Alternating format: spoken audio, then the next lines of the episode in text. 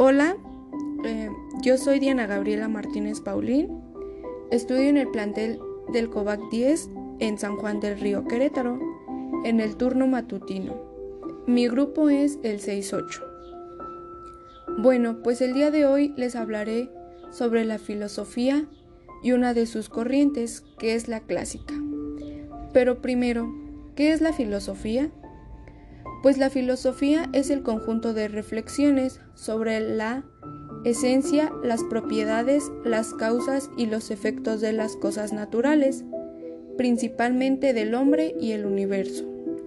La filosofía tiene algunas características principales. Veamos cuáles son. En primer lugar, tenemos la racionalidad. Es una virtud inacta del ser humano que le permite discernir qué es mejor en una situación dada. Algo irracional es aquello que no tiene lugar en la razón. La segunda es la sistematicidad. En el trabajo científico se refiere a la forma ordenada de cómo debe avanzar el proceso investigativo, conforme a un plan previamente concebido. En tercer lugar, tenemos a la universabilidad que es la característica del individuo, objeto o pensamiento por el cual se le considera válido y relevante a nivel mundial.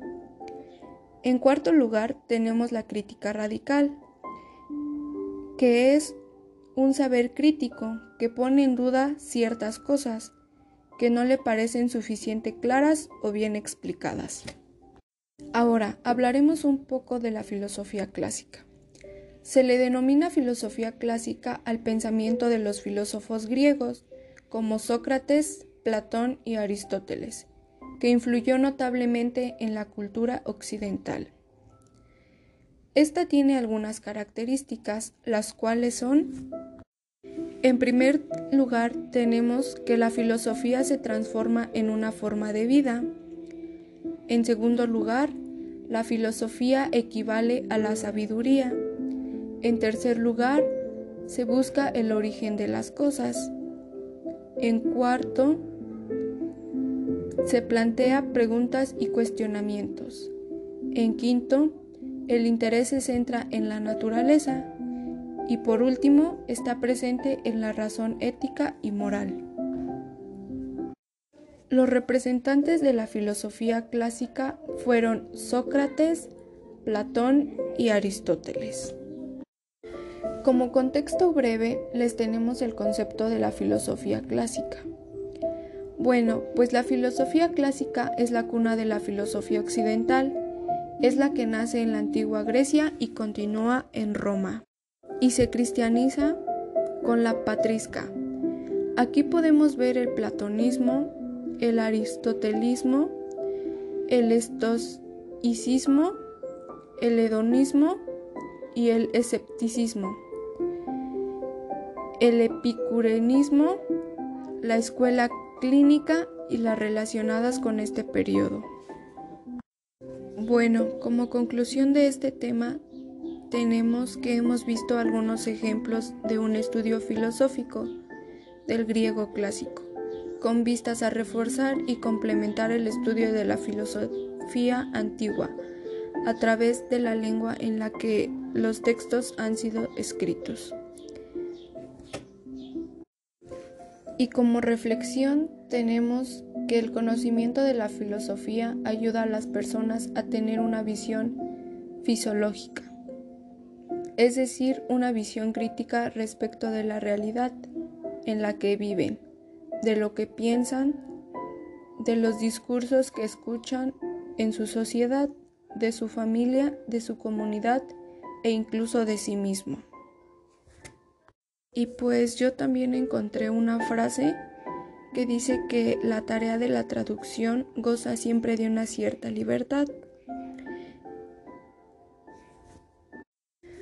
Pues yo considero este tema importante ya que hay veces que sabemos cosas que realmente no son ciertas, cosas tanto importantes y no importantes y es todo. Hola, el día de hoy vamos a hablar sobre la Segunda Guerra Mundial y vamos a empezar con las causas de la Segunda Guerra Mundial. La primera causa es la invasión de Polonia. Alemania invadió entonces a Polonia el 1 de septiembre de 1939, con lo que dio inicio a la Segunda Guerra Mundial en Europa. La segunda causa fueron los términos del Tratado de Versalles, la rendición de Alemania y sus aliados al término de la Primera Guerra Mundial. Les impulsó un tratado de rendición incondicional, sumamente opresivo. Tercera causa es el surgimiento del fascismo. Adolfo Hitler en Alemania, nazismo, y Benito Mussolini en Italia fascismo. Principalmente aprovecharon el descontento popular y construyeron movimientos nacionalistas extremistas.